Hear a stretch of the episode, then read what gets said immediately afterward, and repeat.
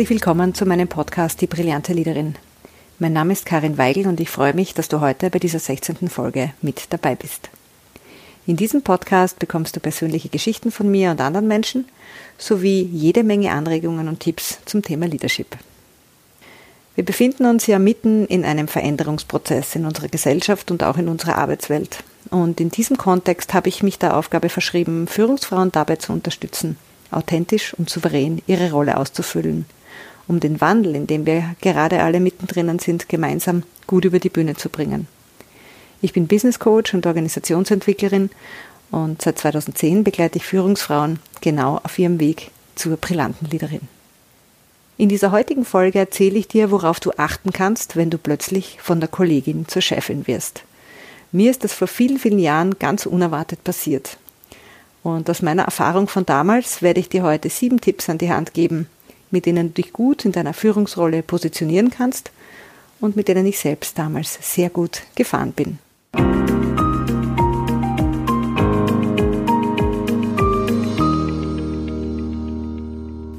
Es ist ja häufig so, dass Menschen, die sich aufgrund ihrer fachlichen Kompetenz in einem Unternehmen sehr bewährt haben, irgendwann in eine Führungsrolle gehoben werden. Denn in vielen Organisationen herrscht ja nach wie vor das Bild, dass jemand, der fachlich gut ist, auch eine gute Führungskraft abgibt. Hm, ich bin da jetzt mal skeptisch, ob das grundsätzlich so sein muss, aber wie auch immer. Es kann also sein, dass du zum einen aus dem Team heraus nominiert wirst, zum anderen kann es aber auch sein, dass du zwar aus dem Unternehmen, aber aus einem ganz anderen Bereich kommst und dann eine Führungsrolle eines Teams zum Beispiel übernimmst. Mir ist das vor bald 15 Jahren genauso gegangen. Ich war damals bereits gute vier Jahre in einem internationalen IT-Konzern tätig und wurde für mich völlig überraschend und über Nacht in eine Führungsrolle geholt.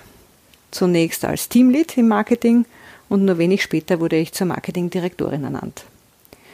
Bevor ich die Teamlead-Rolle im Marketing übernahm, war ich im Sales, also im Vertrieb tätig und arbeitete in meiner Vertriebsrolle jedoch sehr eng mit einigen aus dem Marketing zusammen. Dennoch kam ich aber aus einem anderen Team und wusste eigentlich gar nicht, dass diese Teamlead-Rolle zur Disposition stand. Und da ich es nicht wusste, hatte ich mich auch gar nicht beworben. Im Unterschied zu mindestens einer meiner späteren Mitarbeiterinnen, die den Job aber nicht bekommen hatten, weil er ja mir angeboten worden war. Und das habe ich erst einige Wochen später erfahren, nachdem ich meine neue Position schon angetreten hatte. Eine bekannte Ausgangssituation also. Und ich hatte noch dazu zum Zeitpunkt meiner Bestellung eben keine Ahnung davon. Dazu kam, dass ich bereits die dritte Marketingleiterin innerhalb weniger Jahre war. Also herrschte wohl auch schon die Stimmung vor, dass ich eh nicht lange bleiben würde. Eines ist klar, wenn du aus dem Team heraussteigst und die Leitung übernimmst, verändert sich automatisch, wie deine ehemaligen Kollegen mit dir umgehen. Du wirst merken, dass dir nicht mehr alles erzählt wird, dass du genauer beobachtet wirst und dass es dir gegenüber vielleicht auch ganz viel Unsicherheit gibt. Du bist also gefordert, dich nun als Leaderin zu positionieren. In meinen Augen ist die oberste Prämisse, das Vertrauen in dich als Führungskraft zu etablieren und zu stärken. Denn deine Kolleginnen haben dich ja noch nicht als Führungskraft erlebt und da Vertrauen ja eine Sache von Geben und Nehmen ist, ist es wichtig, dass du mit vielen vertrauensbildenden Maßnahmen beginnst. Also deinem Team schon mal ganz viel Vertrauensvorschuss entgegenbringst. Hier also nun meine sieben Tipps, wie du dich gut in deiner neuen Rolle positionieren kannst. Erstens. Hole dir unbedingt Rückhalt bei deinem Chef.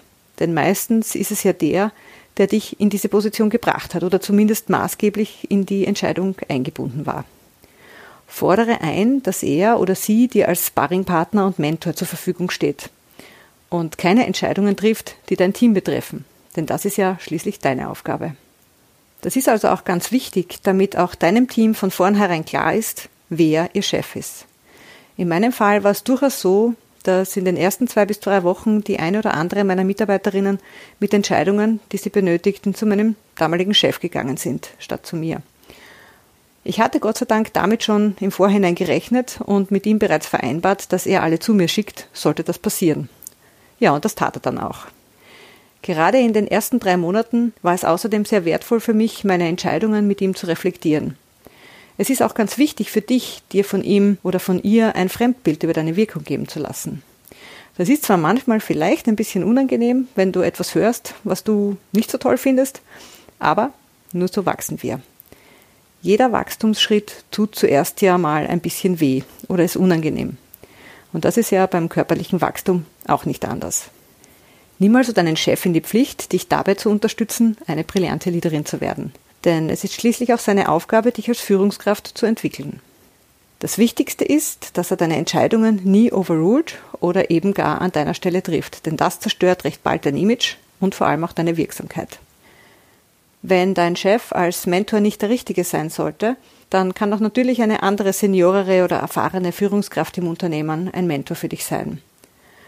Und wenn das auch nicht funktioniert, dann ist es sicher gut, dir einen Coach bzw. externen Mentor zu suchen, mit dem du deine Entscheidungen und Herangehensweisen besprechen und diskutieren kannst. Dennoch ist es wichtig, mit deinem Chef ganz klar zu vereinbaren, dass du für dein Team entscheidest und nicht er. Zweitens, höre zu, stelle Fragen und nimm dich zunächst mal zurück. Mach dir ein Bild, wie bisher gearbeitet wurde.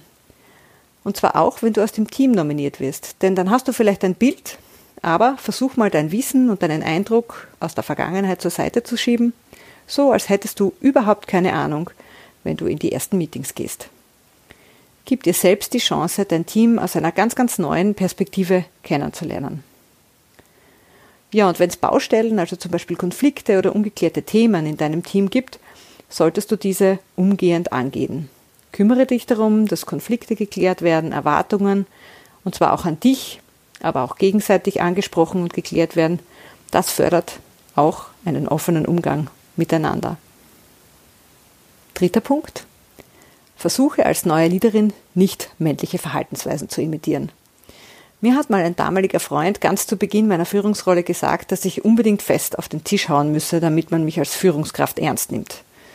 Das hat mich damals ganz schön verstört und für ein paar Tage mein Verständnis von Führung ordentlich auf den Kopf gestellt.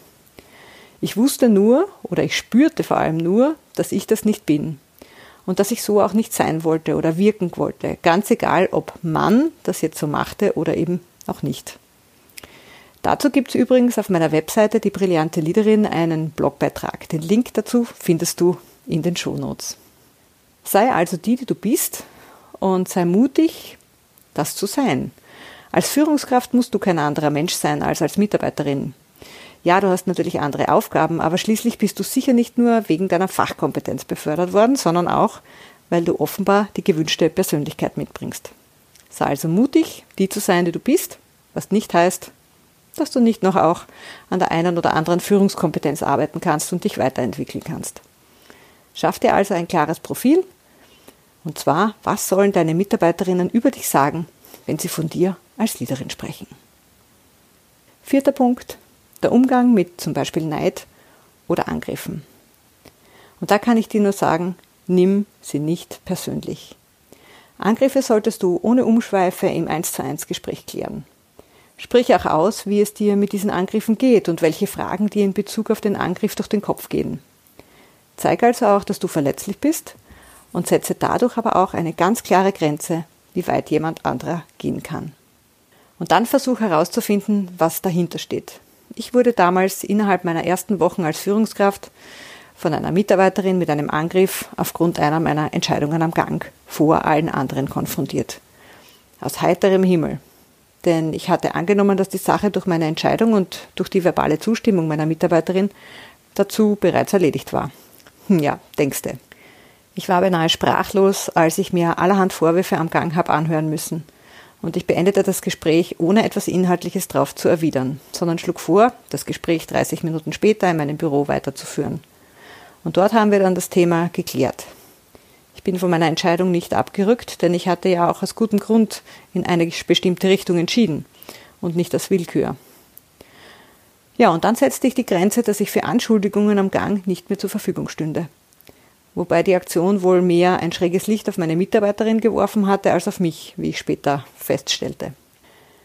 Wenn es etwas zu besprechen und zu klären gab, sagte ich ihr, dann würde das nur noch im Beisein aller Involvierten in meinem Büro stattfinden. Ja, und das war auch das erste und das letzte Mal, dass ich in eine solche Situation kam. Fünfter Punkt. Achte darauf, niemanden zu bevorzugen. Wobei, es gibt ja keine absolute Gerechtigkeit, ich weiß.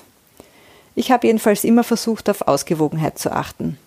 Mal bekommt der eine ein Zugeständnis oder ein Goodie und mal die andere. Und so hatte ich das damals auch ausgesprochen und damit bin ich eigentlich immer sehr gut gefahren. Bei heiklen Themen und Entscheidungen, die mehrere betreffen, achte darauf, mit allen zu sprechen und nicht nur mit jedem Einzelnen alleine. Es ist nämlich wichtig, dass alle dasselbe hören und zum selben Zeitpunkt Fragen stellen können. Denn so kannst du auch verhindern, dass eine Art von Neid entsteht. Schau also, dass du in dieser Hinsicht keine Angriffsfläche bietest und sämtliche Themen offen adressierst. Es macht auch durchaus Sinn, andere zu informieren, was du zu einem Thema mit jemand anderem besprochen hast, beziehungsweise mit wem du was besprochen hast. Es geht also um volle Transparenz. Ich bin überzeugt, dass das, nämlich die volle Transparenz, auch einer der Faktoren war, weshalb ich meine Führungsrolle damals bekommen hatte. Ich hatte das bereits davor als Mitarbeiterin eine Zeit lang im Zuge einer Reorganisation gemacht. Damals hatte ich nämlich vier Chefs, zwei disziplinarische und zwei fachliche. Und in dieser Zeit, das waren durchaus mehrere Monate, bin ich jede Woche zu jedem Einzelnen gegangen und habe 15 Minuten berichtet, woran ich gerade arbeite. Ich habe berichtet, was gerade gut läuft, was Chef X entschieden hat, was Chef Y dazu gemeint hat und so weiter. Ja, und ich holte mir natürlich auch die verschiedenen Meinungen und Inputs zu meiner Arbeit ab. Jeder der vier wusste auch, dass ich mit den anderen genau dasselbe besprach. Ja, das kostete natürlich Zeit. Mir vor allem. Aber die Wirkung war enorm, kann ich dir nur sagen. Du brauchst dir nur selbst überlegen, wie es dir damit ginge, wenn ein Mitarbeiter oder eine Mitarbeiterin so agieren würde. Das schafft doch ganz viel Vertrauen, oder? Punkt 6 allparteilich und offen für neue Lösungen und Herangehensweisen sein. Und damit meine ich, alle Meinungen zu hören, darauf zu achten, dass auch im Team andere Meinungen gelten dürfen, denn das ist manchmal gar nicht so einfach, wenn du deine Teammitglieder gut kennst und schon weißt bzw. annimmst, was sie denken und sagen werden.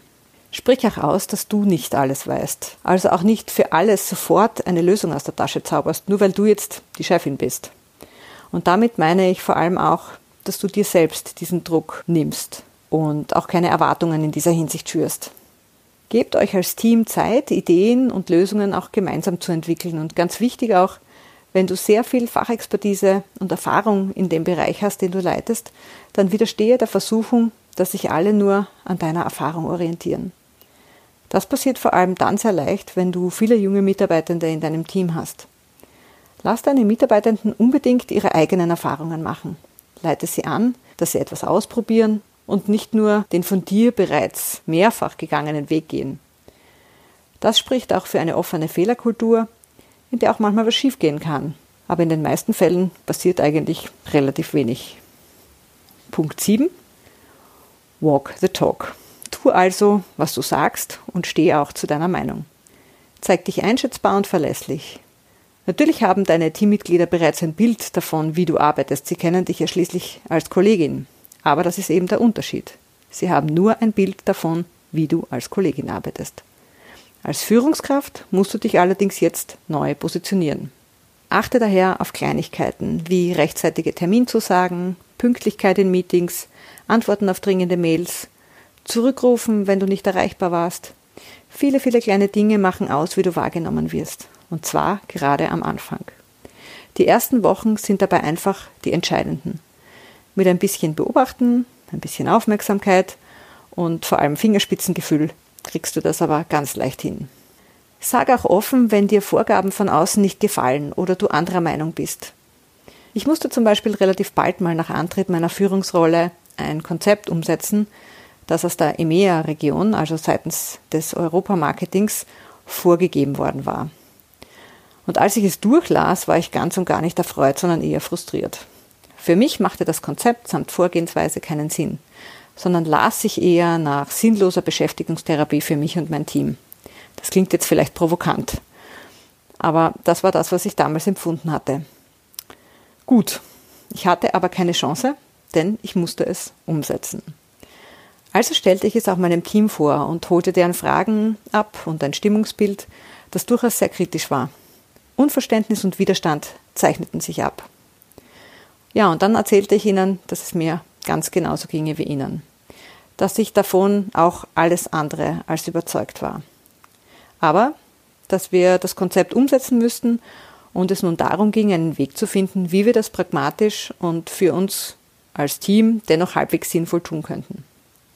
Das Spannende war, dass die Stimmung im Team sich schlagartig änderte und wir uns sofort in einer konstruktiven Diskussion über Lösungswege und Umsetzungsmöglichkeiten befanden. Wir haben das Konzept dann recht rasch umgesetzt und sogar noch einen zusätzlichen Aspekt eingearbeitet, der dann auch in anderen Ländern mitgedacht und umgesetzt wurde.